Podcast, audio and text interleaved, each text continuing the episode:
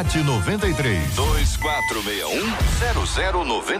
E-mail debate arroba rádio 93.com.br Facebook Rádio 93 FM Site www.radio93.com.br Alô, meu irmão, alô, minha irmã, aqui fala J.R. Vargas, estamos de volta, começando aqui mais uma super edição do nosso debate 93 de hoje, nesta segunda-feira, dia 2 de março de 2020. Marcela Bastos, muito bom dia, Marcela. Bom dia, JR, bem-vindo de volta das Obrigado. férias. Bom dia aos nossos ouvintes, aos nossos queridos debatedores, aos nossos ouvintes que já sabem, Ah. que acompanham a gente agora com imagens até o final do programa. Dá um tchauzinho pra lá, debatedores, ó, pra turma acompanhar vocês. Vocês já sabem, acompanha a gente. Compartilha a live do programa. Vai ser benção, você vai abençoar a vida de Você não vai pessoas. apresentar os debatedores de hoje, Oi. não? Tem que apresentar, Ai, ué. vamos Você lá. que apresenta, pode ir lá. Pastor Silfarney, dá um tchauzinho pra lá, pastor. Pastora Carla Regina, nossa menina da mesa. Pastor Silas Malafaia. E aqui ao meu lado, senador Haroldo Oliveira. É. Maravilha. E 968038319, o WhatsApp. Pelo WhatsApp, os nossos ouvintes participam dando parabéns aos pastores e pastoras, como hoje é segunda, pastores que fizeram aniversário ontem e hoje. Manda pra gente. Ô Marcela Bastos, é, que horas que vai ser o sorteio aqui dos prêmios que nós trouxemos de Orlando? Ao final do programa. Cid e eu nos encontramos em Orlando e trouxemos para os nossos ouvintes. Nós não esquecemos dos nossos ouvintes. Queríamos até que outro- alguns fossem lá conosco. E trouxemos aí, vai ser que horas esse prêmio aí? No final do programa. No final do programa. É isso? Não, não. é- veio uma informação de Já lá. não é mais isso? é? Não, não. A gente aqui, no rádio, televisão, você tem que ler lábios, mas não pode repetir o que você leu. Ah, não. Vai ser amanhã. Não, não foi isso não. Não, não, não. Não, foi outra coisa. Outra coisa, foi outra coisa. Muito bem, já estamos aqui juntos aqui na 93 FM. São 11 horas e 6 minutos. Daqui a pouquinho vai ser Cid. Que hora que vai ser? No final do programa. final do programa. No final do programa. É, eu tenho que me comportar com o meu pastor tá na mesa hoje. É me muito bom mesmo. porque senão- É muito bom mesmo que você faça isso. Tá de olho você. Ele me falou. Falou? Ele falou, tá de olho você. É, eu vou me comportar. 11 horas e 6 minutos aqui na 93 FM. É muito bom estar de volta para estar com você aqui na 93 FM, que é a nossa rádio do coração, rádio que está com você em todo o tempo da nossa vida. Bênção puríssima. Este é o Debate 93 com J.R. Vargas na 93 FM. Muito bem, minha gente. Tema 01 do programa de hoje é o seguinte: olha, a passagem de Marcos 11, 23 afirma que através da fé é possível dizer ao monte que ele se mova, e isso acontecerá. Mas e se a vontade de Deus não for que o monte se mova? Do que adiantará a minha fé? Dessa forma, a melhor maneira de se ter fé é procurar saber primeiro a vontade de Deus e só então crer. Afinal, a fé é capaz de mudar a vontade de Deus? Como ter uma vida de fé realmente eficaz? Eu quero saber a sua opinião, sua participação com a gente no programa de hoje. Começando aqui ouvindo o pastor Silfarney. Pastor Silfarney, muito bom dia. Seja bem-vindo ao debate 93 de hoje, pastor. Bom dia, JR. Bom dia, queridos ouvintes, colegas debatedores. Um prazer estar aqui com o senador, com a Carla, com o pastor Silas. Foi, não vai lembrar com certeza. Fui meu professor de seminário lá no IBP, né, de, aula de evangelismo. Claro que ele lembra. É um ótimo aluno. É um ótimo aluno. Trabalhei muito, na Brigitte- acompanhei muito o Brigitte Blair, aqueles cultos maravilhosos de segunda-feira lá. Bom te rever, pastor. Mas então, ah, um tema interessante, a questão da fé. Há uma pergunta feita aqui se a fé ela pode mudar a vontade de Deus. Eu acho que nada muda a vontade de Deus. Ele é soberano na sua vontade, né? Eu acredito que a fé, tem- na minha percepção, tem muito mais a ver com conhecer do que com acreditar. A fé me leva a conhecer o Senhor e conhecer a sua vontade. Eu acred- acredito que a fé que de fato é produtiva é a fé que me leva a me submeter à vontade dele. Quanto mais eu conheço, mais eu me submeto à sua vontade. E nós somos atendidos de acordo com a sua vontade, que é soberana. Então, uma fé que subverte a vontade de Deus não pode ser uma fé genuína. A fé saudável, na minha percepção pelo menos, é me levar a conhecer a vontade dele na minha vida e me colocar sob a sua vontade, que aí sim há uma vida plena. Pastora Carla Regina, nossa menina da mesa de hoje, bom dia, bem-vinda. Como pensa esse tema, querida irmã? Bom dia, JR. Bom dia aos queridos ouvintes, os debatedores à mesa já citado. Pastor Silfarne falou sobre estudar junto, professor. Acho que o pastor Silas está acostumado a sempre ouvir que cresceram aprendendo, ouvindo. Eu sou uma das tais com relação a isso. Acerca do tema, É, eu gosto de um texto, João 15, 7, que vai dizer que se vós estiveres em mim, as minhas palavras estiverem em vós, pedireis tudo o que quiserdes e vos será feito. Isso corrobora a palavra do pastor Sil, haja vista que é inevitável que eu de fato queira conhecê-lo, e uma vez que nele eu estiver, só vou pedir aquilo que está em consonância com a vontade dele. Quando nesse texto citado é, se fala acerca da fé, em Marcos 11, é fé em Deus, ele é a origem da fé citada nesse contexto bíblico. Então, quanto mais dele eu conheço, eu acabo tendo uma fé voltada a me submeter à vontade dele, de acordo com aquilo que coaduna com o que ele pensa. Muito bem. Pastor Silas Malafaia, seja mais uma vez bem-vindo ao microfone da 93 FM. É, para mim é uma alegria. Bom dia, JR, Silfarney, também a pastora Carlas, o meu amigo aqui, senador Haroldi. Uma alegria estar aqui mais uma vez. Eu começo citando 1 João, capítulo 5, versículo 14. Esta é a confiança que temos nele. Se pedirmos alguma coisa dentro da sua vontade, ele nos ouve. Então, existe, aí vai no desenrolar do, do tema, né? Eu acredito na vontade absoluta de Deus e acredito na vontade permissiva de Deus. Mas Deus não perde o controle. Estar no controle não é interferir no processo 24 horas e todos os segundos. Estar no controle é ter autoridade para interferir no processo a hora que quer, do jeito que quer, no dia que quer. Então, Deus permite que eu tenha fé para realizar um monte de coisa, mas Ele está aqui no controle, Ele é absoluto. Então, aquilo que ultrapassar a sua vontade não vai acontecer. É, 1 João 5,14 para mim é uma grande base disso, fora o que já foi comentado aqui, que eu concordo. Esta é a confiança que temos nele. Se pedirmos alguma coisa dentro da sua vontade, ele nos ouve. Então, se estiver dentro da vontade máxima de Deus, absoluta, não vai ultrapassar isso. Se estiver na vontade permissiva, as coisas vão acontecer. Eu acho que o que Jesus está querendo demonstrar é que a fé é algo tão extraordinário que a Bíblia mesmo diz que sem fé é impossível agradar a Deus, que dependendo da qualidade da sua fé, você pode conquistar, você pode agir no sobrenatural de maneira transcendente, surpreendente e inexplicável. Eu acho que é isso que Jesus está colocando para mostrar o poder da fé. Senador Haroldo de Oliveira, muito bom dia, seja bem-vindo ao debate 93. Bom dia, JR, queridos ouvintes aqui na minha cadeira de escola bíblica dominical, já assimilei os ensinamentos dos pastores e isso naturalmente só vai me levar ainda a conhecer e entender mais de Deus para que a minha fé então cresça. A gente tem ouvido que a fé vem pelo ouvir e ouvir da palavra de Deus, é o que ensina, é o que ensina as escrituras. Esse processo do crescimento espiritual, ele passa então pela palavra longe dela nós não temos crescimento espiritual. Ah, como desenvolver isso? E aqui são conselhos práticos para poder ajudar aquelas pessoas que de fato, de verdade, querem desenvolver a sua fé, querem crescer, querem amadurecer. A gente sabe quando a fé está mais concreta ou menos concreta na, pra, na prova. É, é, no, é no dia a dia, é na prática, quando você tem a sua fé manifestada ou a sua fé ela se revela, na verdade, muito imadura, imatura, muito muito crua, né? Ainda sem fundamento, sem raízes. O que se fala é aquilo que o outro disse, não aquilo que você já viveu com base na palavra. Ao mesmo tempo, a gente tem duas coisas que precisam andar juntas, né? Precisa ter experiência, né? Mas se tiver a fé fundamentada na experiência e não na palavra, complica. Mas se tiver só a palavra e não tem experiência, parece que falta alguma coisa. E aí, o que, que, vocês acham?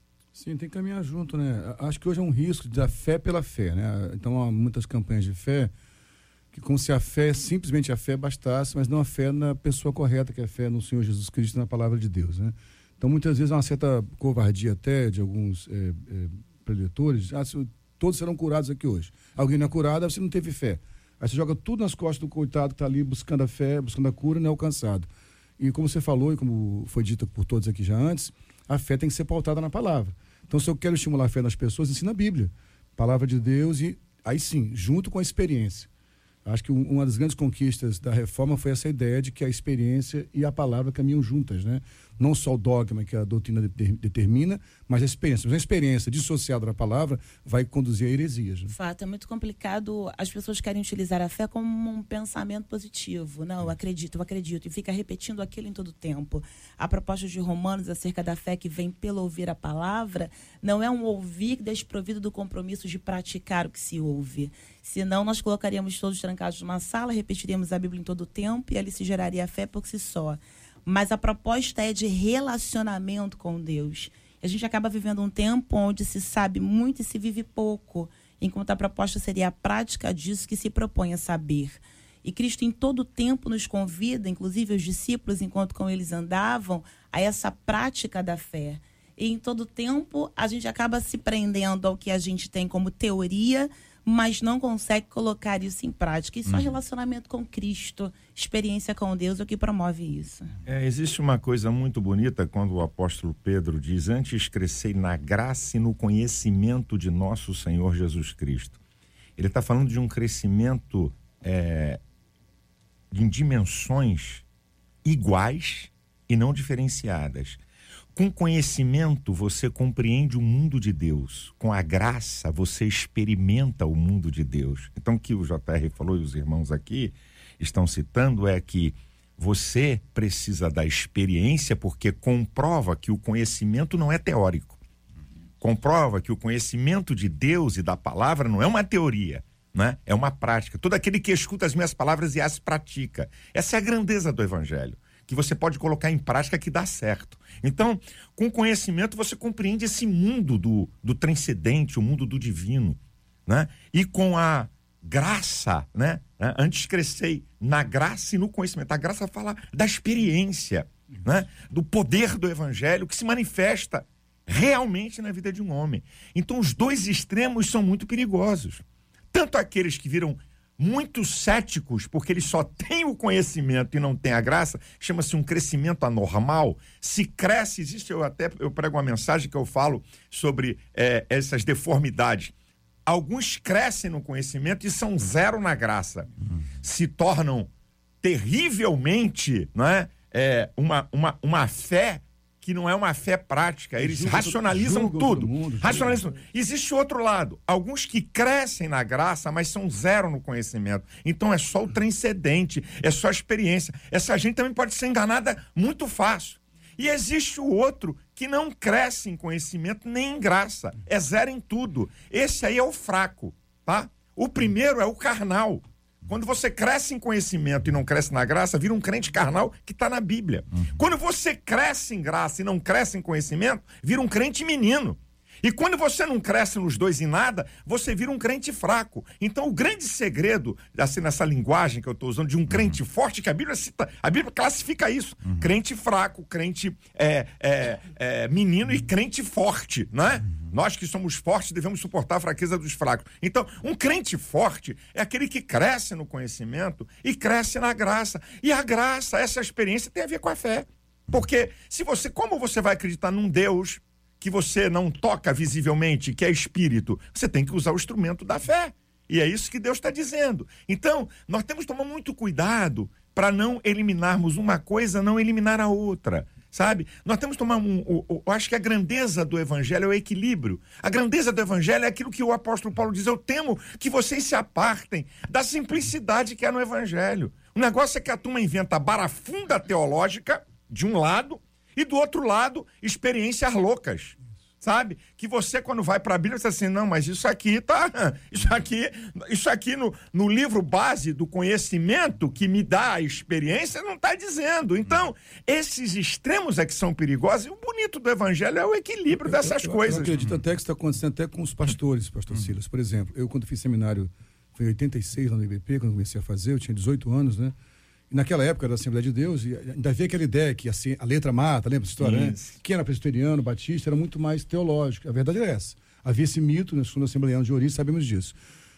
E aí depois houve uma grande busca para o seminário teológico, mas dos anos 90, começo do ano 2000 para cá, surgiu um, um outra, outra anomalia de pastores que não têm nenhuma formação teológica, que basta a experiência. Então havia um extremo antes, que parece que o seminário formava pastor, o cara ficava quatro anos no seminário e saía formado pastor. Aí surgiu outro extremo. De pastores que só tem experiência local, não tem nada de teologia. Então é possível encontrar equilíbrio. Você tem que ter a teologia, necessária teologia, tem que ter a experiência da fé, né? As duas coisas têm, até entre pastores tem que caminhar junto. Eu colocaria aos pastores, como é que você sabe per si que você- sua fé é forte ou é fraca? Eu, pessoalmente, na minha vida cristã e na minha vida cristã, não, não sou um profundo conhecedor de teologia, evidentemente, eu sou um crente, membro de igreja, e eu sei que eu tenho fé. E eu identifico que eu tenho fé quando eu passo momentos, e passei momentos extremamente difíceis, de dor, de fracasso, e nunca me revoltei contra Deus, muito pelo contrário. Sempre agradeci a Deus e nunca deixei de ter, mas é uma questão íntima de cada um. Você não pode ser medido pelo terceiro. É cada um. Como é que você se sente quando você está sofrendo dentro do hospital, sabendo que você pode talvez não sair dali? Você se sente realmente agradecendo a Deus por aquele momento? É, Essa é a grande questão para você medir como está a sua fé. Quanto ao conhecimento, evidentemente, nós temos que estar permanentemente lendo a Bíblia, conhecendo, ouvindo aqueles que conhecem a palavra. Enfim, esse é outro caminho. Mas eu acho que esse é o caminho. E a outra questão é quando você está nos momentos de grandes vitórias, no cume, você se sentir absolutamente humilde. Meu Deus, isso aqui foi Deus que me deu. Isso aqui não é permanente, isso vai acabar amanhã. Que Deus me utilize nesta posição. Então, eu acho que esta é uma medida. Não sei, eu quero até ouvir a opinião. A gente acaba se descobrindo nesses extremos mesmo, né? Seja dele de é, lutas ou seja dele de vitórias, como fora dito. E o equilíbrio, uma vez mais, entra em cena.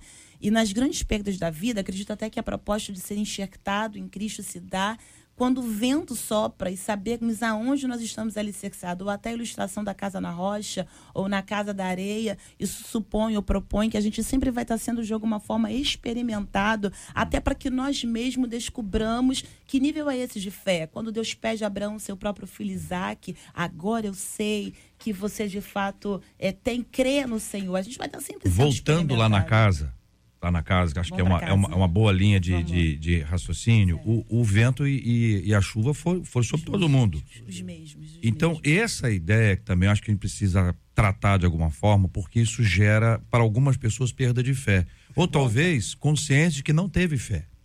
Porque a expectativa de alguns se fun- fundamenta na seguinte fala: você não vai passar por isso. O, o- entendeu? O vento vai soprar lá, vai chover do lado de lá. E até a interpretação equivocada de texto, mil cairão ao teu lado, ao teu direito.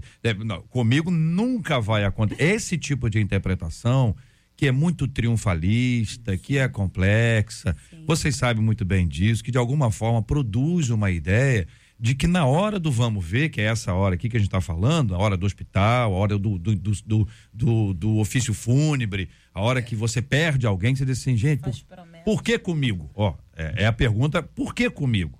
A, a outra é você entender que isso acontece com todo mundo, mas Deus está comigo.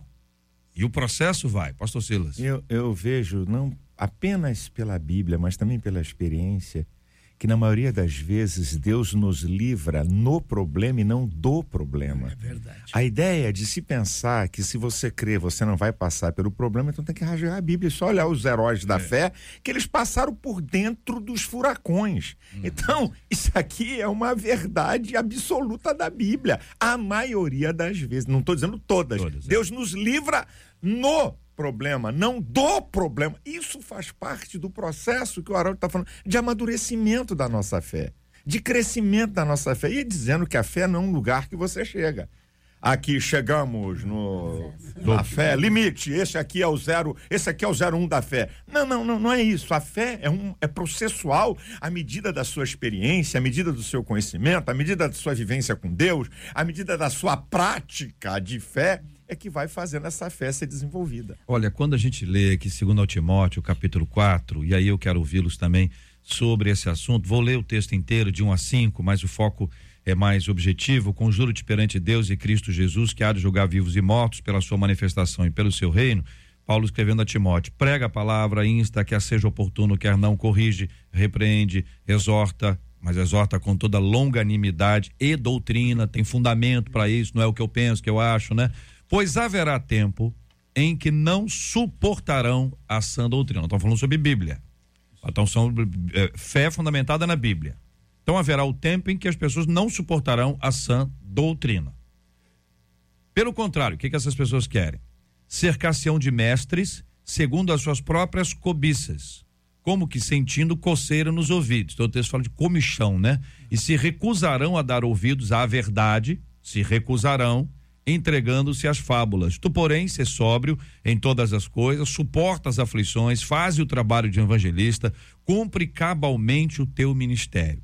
Na minha reflexão lógica aqui, vai ser impossível alguém que se cerca de mestres que falem somente aquilo que eles querem ouvir, de que ele alcance fé, porque ele não estará na sã doutrina, porque a sã doutrina será recusada. Como trabalhar esse assunto, uma vez que este tempo também é um tempo em que este texto se aplica? Eu acho que em cada tempo existem eh, ventos diferentes, vou chamar de vento aqui, não vou chamar de vento, existem fases diferentes, mas cada tempo tem alguma coisa que é para tirar a pessoa da sã doutrina e colocar a pessoa numa outra coisa que não vai gerar uma fé fundamentada nas escrituras. É verdade o que eu estou falando ou não? Qual a opinião de vocês eu, aí? Eu amo esse texto, inclusive, eu acho que é um dos textos que eu mais me apego à Bíblia, porque o final da vida de Paulo, é muito lindo, né? É muito diferente do que a gente imagina ser o final da vida de um herói como foi ele, solitário, preso. E esse, esse quase, eu vou usar a expressão aqui, quase desespero dele, ele conjuro-te diante de Deus, de Cristo Jesus, chamando filho na fé Timóteo, guarda isso. Então, assim, sim, é um tempo difícil, acho que não, não é novidade, a história é cíclica, já houve tempos também de heresias, a gente não pode achar que só agora surgiram, mas vivemos uma época de muito hedonismo, muito prazer, né? O homem tem que ter prazer, o homem está no centro de tudo, então a religião evangélica se tornou quase que humanista, dá prazer ao homem. Pregar o evangelho nessa hora é um grande desafio. E quem busca, como você falou muito bem, mestres que buscam o seu próprio interesse, não vão achar essa fé que cresce. Vai ser uma fé sempre infantil, como o pastor Silas falou, de meninos que vão ter sempre o que querem, satisfeitos de sua vontade o tempo inteiro, nunca vão crescer. Porque o crescimento, como disse o senador, vem no sofrimento também. E no sofrimento, nem sempre tua vontade vai ser feita para que a vontade do Pai se cumpra. O acesso às escrituras hoje, até mesmo na época de Lutero, fora dito aqui pelo pastor Silfarne, ele conseguiu encontrar em Romanos uma palavra, um texto bíblico que o libertou. Eu acredito que é uma decisão daqueles que têm acesso direto às Sagradas Escrituras. Em contrapartida, quando eu vejo esse cenário, eu também percebo que, assim como Paulo, quando ia morrer, e, e muito bem colocado aqui, era um cenário que não era comum, ele forja no seu discípulo como é o comportamento diante de uma tribulação. A ponto de escrever 2 Timóteo 4,7, combati o bom combate, acabei a carreira, mas eu guardei a fé, que é a temática que a gente está tratando aqui agora. O que torna claro que para quem quer ter acesso à genuína escritura, esse vai ter a decisão de tomar. Porque alguém pode me ensinar errado, mas ninguém rouba de mim a possibilidade do acesso à palavra de Deus para aprender o que é certo. E a decisão de por qual via eu vou caminhar sempre vai estar comigo. Haja visto que o texto que foi lido também é daqueles que queriam mestres que falassem que se queriam ouvir. Mas eu tenho para mim que no fundo, no fundo, a gente sabe o que é certo e o que é errado. A gente pode até saber, mas a decisão de permanecer no erro, romper isso para fazer o que é correto, ainda se encontra na mão da gente. Eu, eu acredito que nós, como pastores, existe algo que nós não podemos negligenciar. Pregue a palavra, ensine a palavra. Eu acredito que assim nós vamos ter crentes que tenham uma fé genuína, como já foi dito, a fé vem pelo ouvir e ouvir a palavra, não é ouvir meus conceitos. Eu digo na igreja, digo para meus pastores lá que trabalham com gente, quando você não tiver nada para pregar, meu sogro, um veteraníssimo pastor que dorme no Senhor, e um homem de uma, uma experiência incrível, ele dizia assim para mim quando eu era jovem: Meu filho, o dia que você não tiver nada para pregar, leia o Salmo 119 devagar. É uma belíssima mensagem sobre a palavra. Então, se você não tem nada para falar, pregue a palavra. Eu acho que esse, o JR, será o grande divisor de águas nesse tempo. Porque quando o apóstolo Paulo diz em 1 Timóteo 4,1 que nos últimos tempos Alguns apostatarão da fé, dando ouvidos a espíritos enganadores e a doutrinas de demônios. Espíritos enganadores está falando do transcendental. está falando do mundo espiritual de Satanás querer imitar o mundo de Deus. Mas quando fala de doutrinas de demônios, está falando de teologia.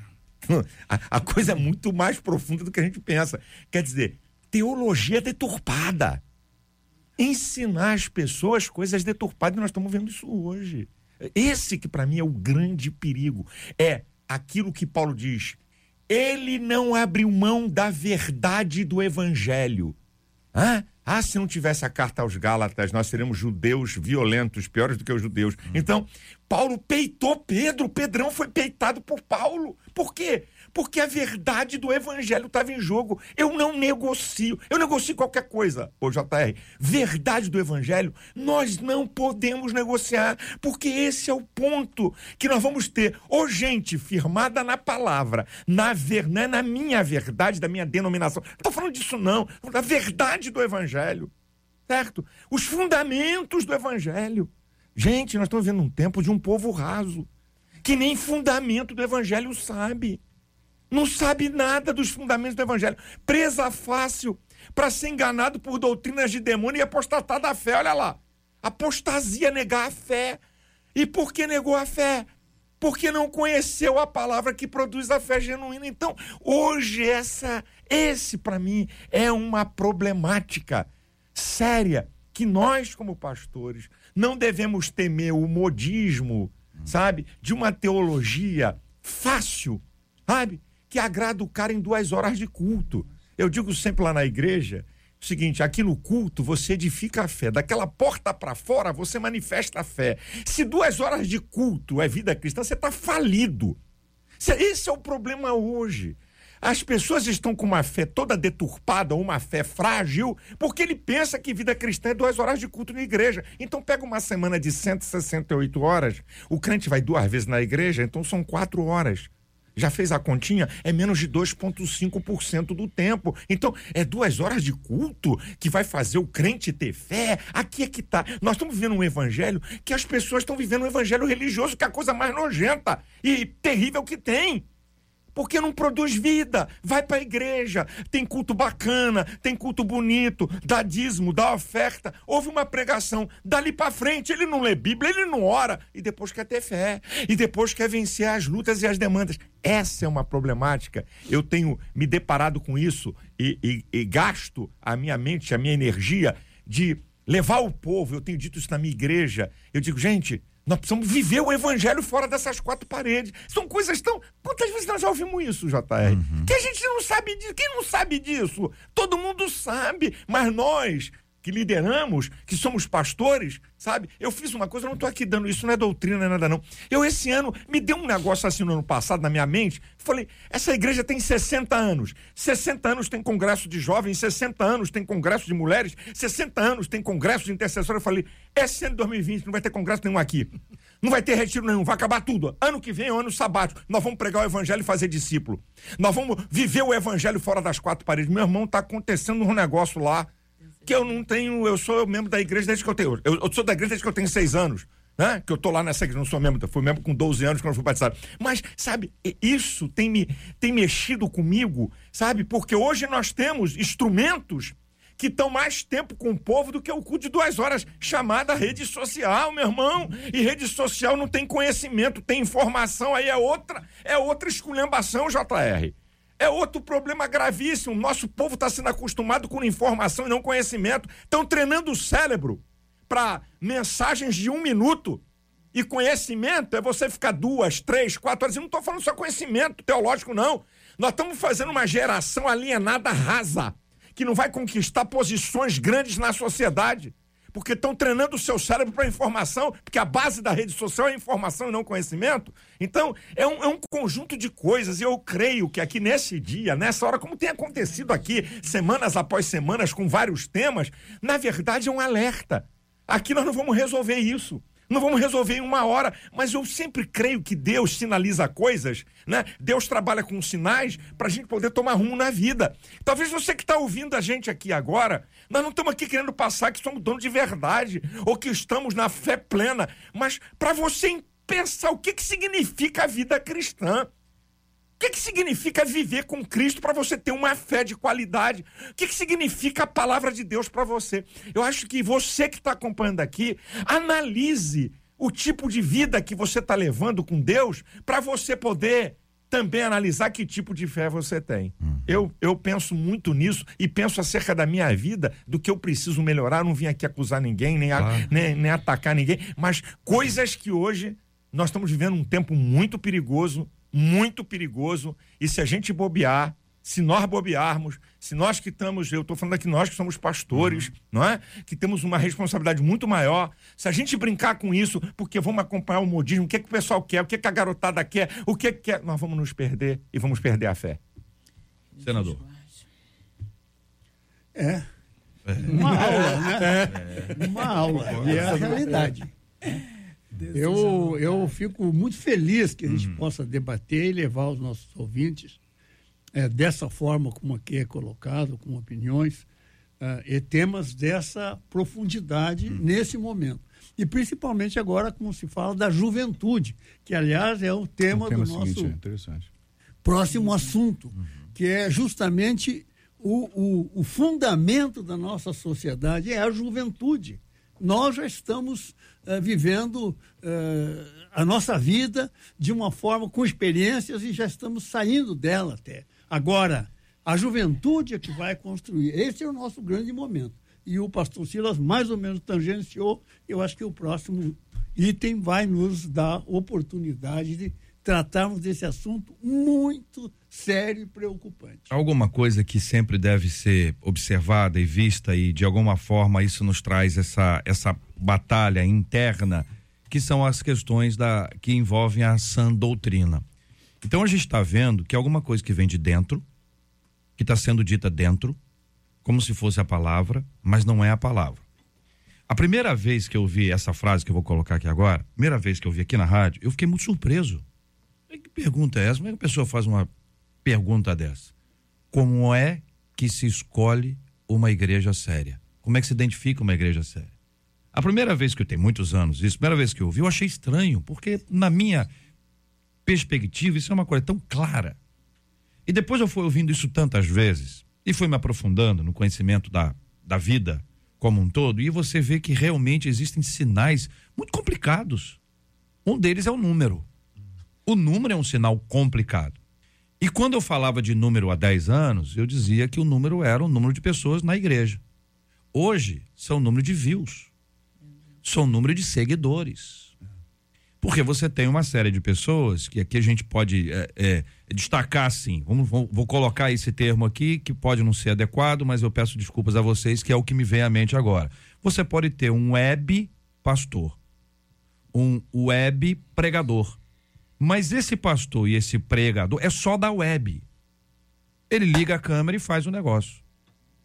Tá certo? Se ele fizer isso e fizer isso na palavra, enfim, cada um tem. Mas a falta do compromisso, me parece, é que começa a ausência. Você tem o conhecimento e você não tem a prática. Você tem a, a- você não tem a experiência, entendeu? Você só tem a fala. E essa fala é complicada quando ela não é acompanhada. Você não tem frutos. A única maneira que Jesus diz que a gente vai conhecer é pelos frutos. Só que se você não conhece, de onde fica essa árvore? Fala pra mim, sabe- seu- pastora Carla, essa árvore fica onde? Não, Porque essa- tem árvore que a gente diz assim, olha, fica naquela curva ali virando à, à direita, a árvore tá ali. Então vamos lá ver os frutos. Agora, se você não tem a árvore, você não consegue identificar os frutos. E E isso é mais complicado na juventude, né, Marcela?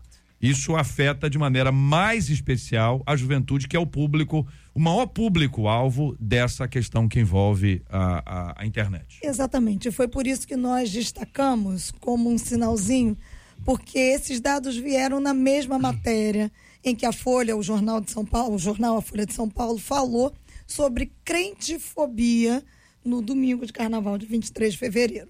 E aí trouxe dados sobre a juventude evangélica. Abre aspas, o veículo diz o seguinte: Crentifobia vira debate no país onde evangélicos já são maioria entre os jovens.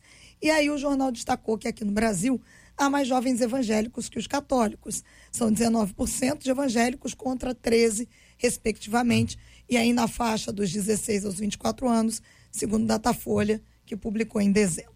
E aí nós perguntamos: o que é que, na verdade, representa, então, uh, esse crescimento do evangelho entre os jovens aqui no Brasil. Isso muda o perfil da igreja? Como é que a gente mantém a comunhão dentro das quatro paredes? E, por outro lado, como é que a gente alcança tantos outros jovens por aí afora no Brasil?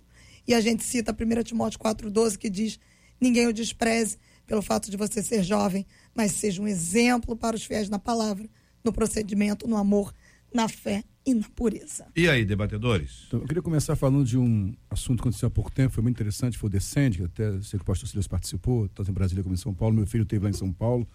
Conversando com alguns colegas pastores, alguns inicialmente falaram, ah, mas mais um evento desse. Eu falei, calma, gente, espera aí. Não é mais um evento, foi um evento diferente, eu penso. Não estive lá, só assisti pela internet, juntou matizes diferentes, pastores de linhas teológicas diferentes, não teve cachê para ninguém, ninguém foi lá financiado, pelo contrário, sei que você até no teu avião transportou pessoas, o pessoal foi servir e me deu uma esperança. Você pode pegar esse momento para conscientizar. Porque o certo é, nós não podemos ser tantos jovens no Brasil e ser tão ineficazes. Vim conversando com o Ivanildo, que é o meu diácono comigo na, na vinda para cá, por exemplo. Eu fui de um tempo, e eu quero lembrar na, nas aulas, vocês lembram das aulas você falava sobre evangelizar no ônibus, você discutia com um cara, lembra disso? Você puxava um assunto no ônibus para que alguém entrasse no evangelismo. Eu trabalhei na Praça Tiradentes com 16 anos, evangelizando prostitutas. É, é, eu, na cara e coragem. Esse cara fez o trabalho de Brigitte Blair, não, ninguém falava disso naquela época um lugar só para homossexuais. Agora, o que aconteceu hoje? Uma galera jovem que cresceu muito, mas está buscando só entretenimento e diversão. Nada contra entretenimento, tem o seu espaço, mas tem que ter jovens que se conscientizem do seu papel na sociedade. Eu quero dizer o seguinte, por exemplo, está aqui um senador que é um político que vai falar com toda liberdade sobre isso. Ele sabe que eu estou falando que eu respeito muito a vida dele de verdade, ele sabe disso pela postura que eu conheço há muitos anos já. Mas, infelizmente, a gente está dentro se vendendo. Então, esses políticos corruptos vieram de Marte, da Lua? Não. Vieram de famílias cristãs, de famílias brasileiras.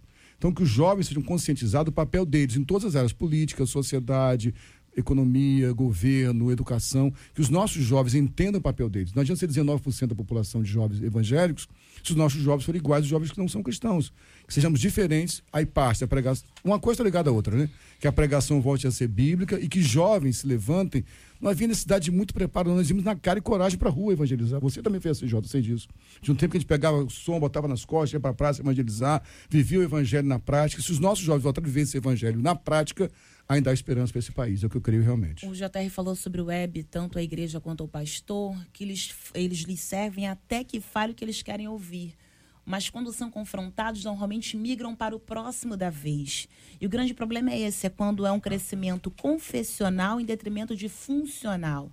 Uma igreja relevante faz a diferença na comunidade em que ela está inserida. A gente sabe do crescimento quando há um impacto na sociedade, na comunidade local, a começar pela local, que ela está inserida. Quando eu vejo o texto de Paulo Timóteo, a proposta dele, ninguém despreza a sua mocidade, mas tem porém, seja exemplo. E o exemplo não é para o mundo. O texto é claro em dizer que o padrão de exemplo começa dentro, é para os fiéis.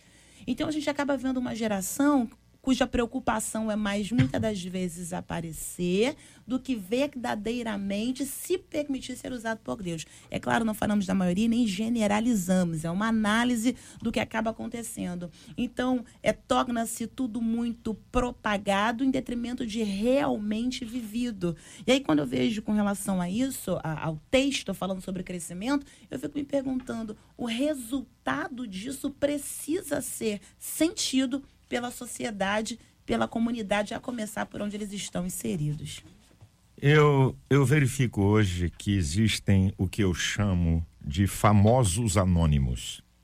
Fizeram alguma coisa que uma plateia grande gostou, passaram a ter milhões de seguidores e começam a dar conceitos teológicos. Não tiraram a fralda no evangelho, não entendem nada de evangelho. Esse, para mim, é um dos fatores, porque se você parar, como é que você considera uma pessoa? Não existe homem sem história, nem história sem homem. Então, você reconhece uma pessoa pela sua história. O que, que esse cara construiu? O que, que essa mulher construiu? O que, que ele passou? Isso toda vez. Eu era jovem e eu olhava para uma pessoa e dizia: não, esse cara tem uma história. A vida mostra a história dele. Esse, para mim, é um grave problema que nós estamos vivendo. Alguém que é famoso, jovens são influenciados, da sua geração, tem milhões de seguidores, começam a cantar conceitos totalmente adversos, totalmente fora do padrão bíblico, E eu não tô dando moleza. Não deixo passar em branco nem cavaca tussa. Eu vou, desculpa, vou pro pau nas redes sociais. Não tô deixando. E Deus me deu uma grande ter uma meia dúziazinha de gente que me segue. Então eu venho e digo aqui, ó, em cima de vocês aqui, ó, a verdade do evangelho é inegociável. Sabe o que que um cara aí, não vou dar não, disse para mim quando eu confrontei, tá? Uma pessoa de muitos milhões em redes sociais no meio evangélico, pastor, você não podia fazer isso. Olha quantos seguidores ele tem. Quer dizer, as pessoas, você abriu sensacionalmente, as pessoas estão sendo medidas pela quantidade de seguidores. Então, deixa eu dizer uma coisa para jovens. Tem gente que não tem um seguidor em rede social e que eu não chego no fiapo da unha dessa pessoa, pelo seu estilo, pela sua vida de consagração a Deus, de serviço a Deus. Então isso é uma coisa terrível. E nós é que temos que mostrar isso a essa moçada. Nós também não podemos nos alienar disso. Então vamos usar a ferramenta para produzir conhecimento, porque não existe igreja online. Não existe igreja online. A igreja só existe porque é corpo. O corpo é conjunto de membros interdependentes. Fígado só vive no corpo. Então, não tem igreja online. Você tem que estar ligado a outros para sobreviver. O fígado tem mais de 200 funções, mas fora do corpo não serve para nada. Apodrece e acabou. Então, essa é uma consciência que nós temos que dar para eles. Moçada, bacana, rede social, foi dito aqui, muito legal. Não estamos sendo contra entretenimento, nada. Mas, ô, ei, ei, ei, papai, um momentinho. Só que existem fundamentos no evangelho. Fundamentos. Aqui é que está a questão. Você precisa estar na igreja. Você precisa interagir com outros. Você precisa aprender a palavra. Você precisa ter um pastor. Você não pode ser pastoreado por você ou por alguém da rede social. Então, aqui começam essas questões, mas eu acredito, JR, que existe. No meio desse oba-oba que tem aí, eu também posso dizer para você que tem muitos jovens com uma fome incrível de Deus. Sabe, olha, o Descende, eu vinha inquieto comigo. dizendo, Meu Deus do céu, o que essa geração vai ser? Onde vai ser? Onde vai? Rapaz, 12 horas eu tive. Eu falei nos três estádios. 12 horas, meu amigo, em pé, com chuva, com sol. E não foi oba-oba. Eu, eu observei, sabe, uma geração com fome de Deus. Isso é um bom sinal. Sabe? Que nem tudo está perdido, tem muito oba-oba mesmo. Então, eu acho que o nosso papel é instrumentalizar esses jovens que entendem que há uma necessidade de Deus para que eles exerçam influência na sua geração. Nós ficamos muito até- negativo, né, cara? Desculpa, desculpa, Sandro. Nós, nós ficamos muito negativo, né, também, né? Não, nada presta, a juventude está perdida. Até porque existe um outro fator aí que não foi tratado, mas vou colocar à mesa, que é um fator de um- que é uma certa, digamos, vou falar um nome ruim, mas é dicotomia que vive o jovem. Porque na realidade ele vive na igreja, onde ele é discipulado, onde ele é edificado, enfim, onde ele tem um tipo né, de percepção da vida e das coisas, muito mais espiritual. Mas, por outro lado, ele está na escola, onde as ideologias, a escola está ensinando doutrina. Então, lá ele aprende, ele desaprende, ou pelo menos lhe colocam né, ah, na cabeça e no espírito alguma coisa que não é aquilo. E ele vive este mundo, ele vive nesse dilema na vida dele. E hoje, inclusive, nós estamos no Brasil sofrendo demais essa questão. Os jovens no Brasil, quem tem neto, quem tem filho idade escolar, né? os pais têm que trabalhar, não pode dar atenção, quem educa é, é a escola mesmo, é o Estado. O que, que acontece? Essas crianças, eu- quem tem neto e filho sabe disso. É um problema. Os caras vêm com cada assunto para você, que, meu Deus do céu, onde você tirou isso? Então, esta é uma questão que nós temos que pensar. Harold. E eu ainda vou na âncora. A âncora é a igreja, é o discipulado para Eu- edificar. é, olha só, eu vou fazer aqui uma colocação que eu fiz lá no DC. Olha onde está o problema. Se a gente dizer que não está em nós. O muçulmano sai das nações muçulmanas, vão para a Europa, para as universidades na Europa, passam entre 5 a 10 anos numa cultura totalmente diferenciada. E quando eles saem da universidade, São continuam muçulmanos. muçulmanos. São muçulmanos. Jovens evangélicos vão para universidades, principalmente as federais.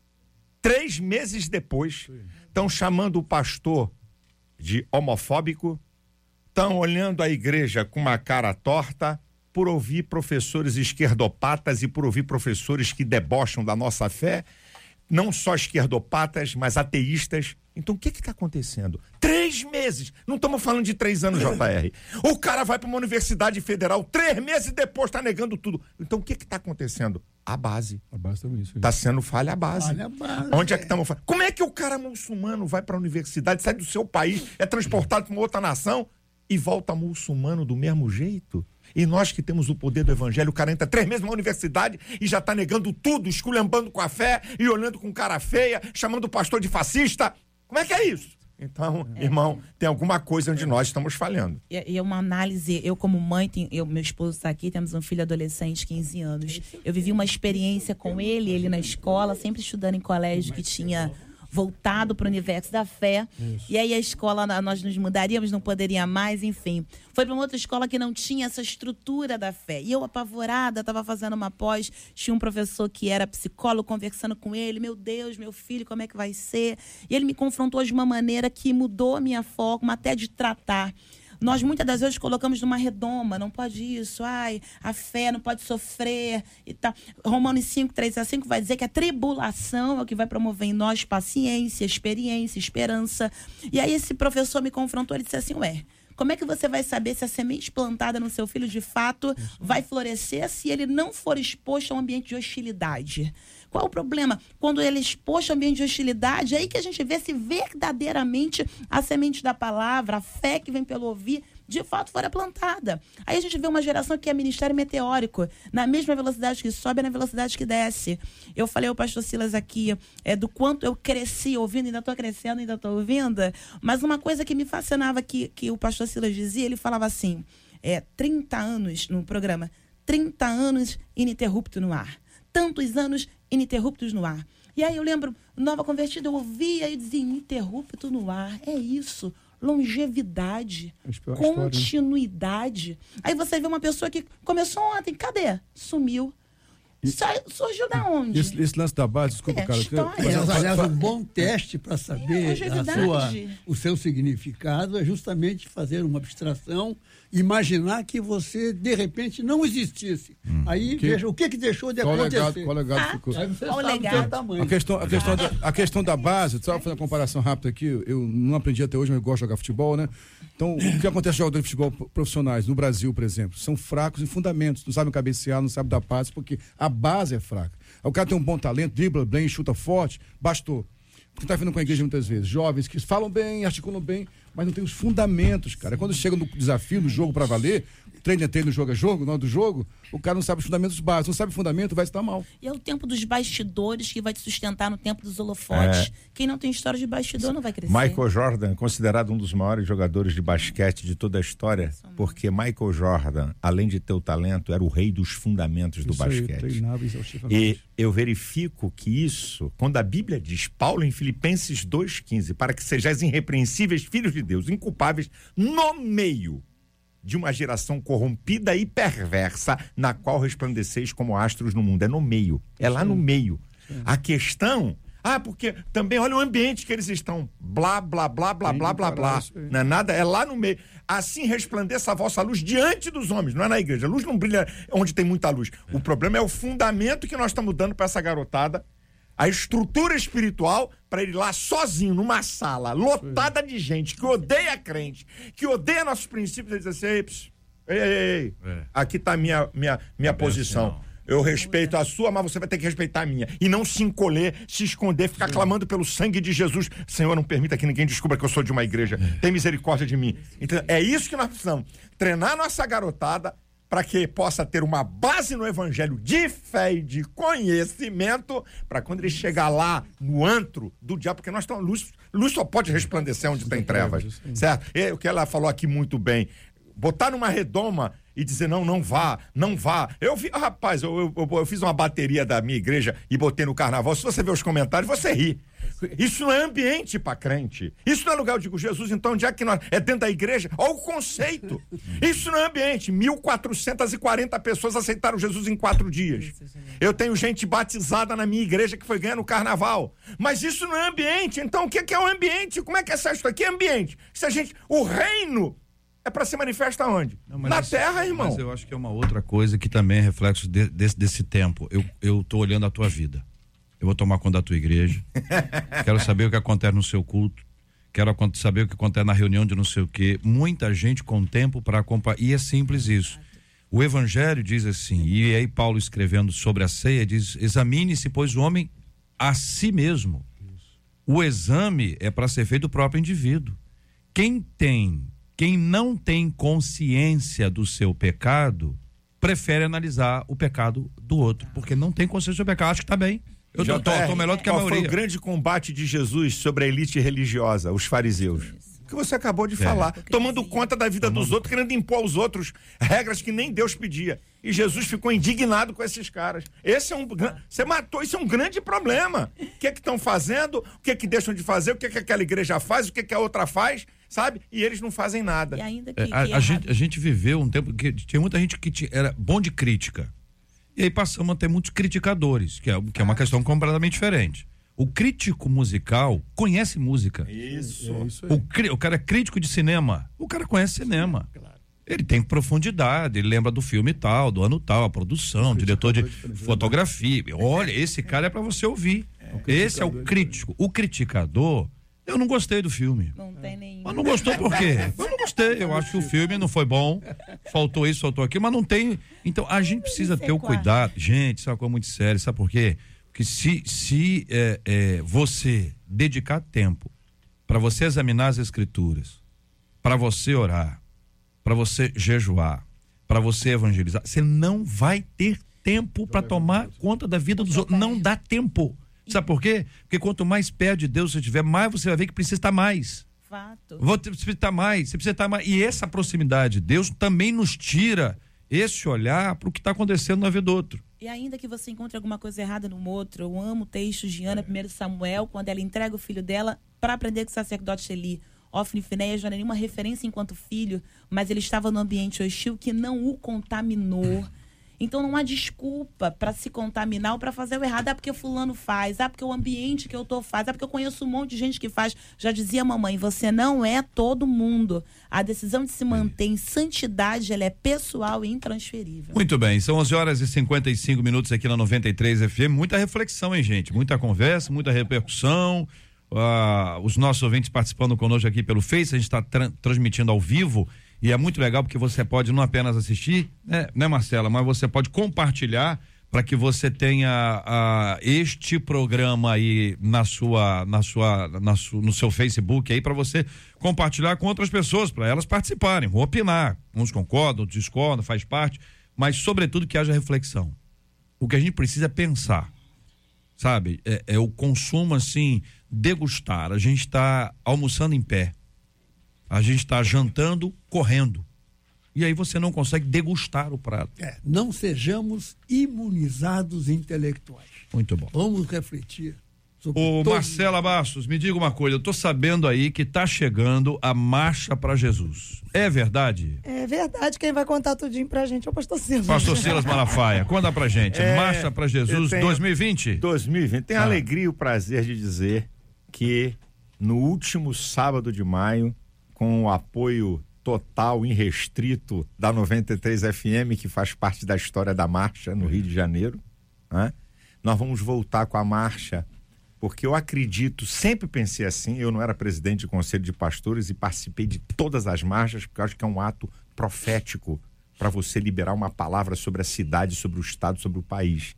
Então, a partir das três horas da tarde, faça a sua caravana, arruma a sua turma e nós sempre fazemos, vai sair, não é? Ali da perto da Avenida Rio Branco, não é? E vai caminhar até o Sambódromo, onde encerramos lá com um evento de música, de palavras e tal.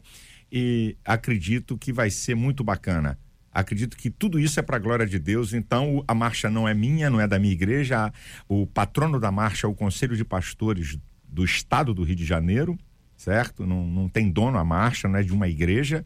E que você possa participar e divulgar e, se engajar para a gente liberar uma palavra de poder, não um oba-oba, mas uma palavra de fé. A gente faz várias orações durante a marcha, né? Orando pela cidade, pela paz, não é? Para Deus dar sabedoria aos governantes. E é uma festa muito bonita, muito bacana, que eu aguardo todos dia 30 de maio, último sábado, 15 horas, Marcha para Jesus do estado do Rio de Janeiro. 30 de maio, 3 horas, 30 de maio, às 3 horas, na saindo da Rio Branco, terminando no Sambódromo onde o povo de Deus vai estar reunido nessa marcha para Jesus com apoio, né, Marcela, da 93 FM, que já começa agora já anunciar, né, já criar esse clima, esse clima, essa adrenalina abençoada no povo de Deus que fica sempre à espera. É o povo gosta. É, é, um privilégio. Nós estamos com quase quatro, anos, quatro anos sem a marcha. Então, é, para o nosso povo, realmente vai ser Mas muito, é muito importante. bom. É muito bom. Muito bem, 30 de maio, último sábado de maio, ah, para você se organizar, tem tempo suficiente para isso. Quem vem de fora, quem vem de outras, outros estados, outras cidades que não o Grande Rio, tem condições de se organizar. O horário é bom porque dá tempo de quem está longe chegar e depois dá tempo de quem está longe ir embora. É, é, faz parte do, do processo da, da, da estrutura é de organização. Fica no meio ali. Dá tempo de sair de noite, chegar de manhã e depois você sai à noite e chega de manhã lá na sua igreja. Imagina o pessoal chegando no ônibus embalado. Porque o, quem vem de longe tem uma vantagem muito grande: o ônibus. O ônibus é muito bom. É legal. O ônibus é muito bom. A alegria do pessoal, ir conversando. Começa como e, todo mundo é, embarca no é, ônibus, começa já. É, a zoeira. E aí o cara dorme, o cara vai lá, mexe com o cara, e o pessoal canta e faz aquelas, aquelas músicas dentro do ônibus, aquela cantoria toda, cerebrando. Quem tá perto pode ir de van, pode ir no trem. Uma coisa muito legal. O cara vai de trem, metrô, porque tem exatamente estações ali, trem, cent, central do, do, do, Brasil tá ali perto, metrô tem estação ali perto. Então dá para ir junto, porque o junto que é legal, né? E é uma, é uma oportunidade de levar pessoas não cristãs ainda. Que o cara vai assim, o que que vai ter? Rapaz, vai ter negócio, e o cara tá, se interessa aí pro negócio desse e quer estar lá, mas especialmente alguém que você já está evangelizando. Evangeliza e leva. É melhor do que levar para ser evangelizado lá. Evangelista é você. Você que tem que evangelizar. Tem gente que transfere a responsabilidade pro, pro outro. E a nossa responsabilidade é agir assim. E Moroldi, que benção, hein? É uma benção e eu fico muito feliz porque nós acompanhamos uh, a Marcha para Jesus desde os antigamente, né, juntamente com o pastor Sila. E, e houve um momento em que houve um ponto de inflexão, em que essa marcha realmente começou a agregar as denominações todas e saiu daquele mundo muito, muito limitado de denominações e passou a ser de todos com o conselho. Então, o fato de ser com o conselho, com o comércio, é muito importante para todos nós aqui no estado. Eu fico muito feliz e nós vamos participar com rádio, com, é. com tudo, né? pleno, né? com tudo que tem para comunicar. Tá? Muito bem. Muito bom. Emorode, muito obrigado. Deus abençoe sempre. Eu que agradeço essa oportunidade de estar aqui com o JR, com nossos queridos ouvintes, pastor Silas, meu querido. A gente é muito próximo e nunca nós estamos tão juntos, né? É, é impressionante, não é isso aí. Eu sempre estou pensando, preciso ir lá, é, preciso ir lá, mas é não é não. Mas é bom. Estamos sintonizados. Bom, bom estarmos juntos e aqui. Eu sigo, é isso aí. Acompanho na, na TV, nas nas redes e estou sempre acompanhando. É um prazer grande estar com todos aqui. Muito Maravilha. obrigado. Pastor Silas Malafaia, obrigado. Eu é que agradeço o convite, agradeço por estar honrado entre pessoas amadas, queridas, gente de Deus que está aqui e rever, não é? JR, o camarada aqui, quando era meu aluno, ele tinha um cabelo pretinho. Mas... tinha 18? ele tinha 18. O tempo voa do cara.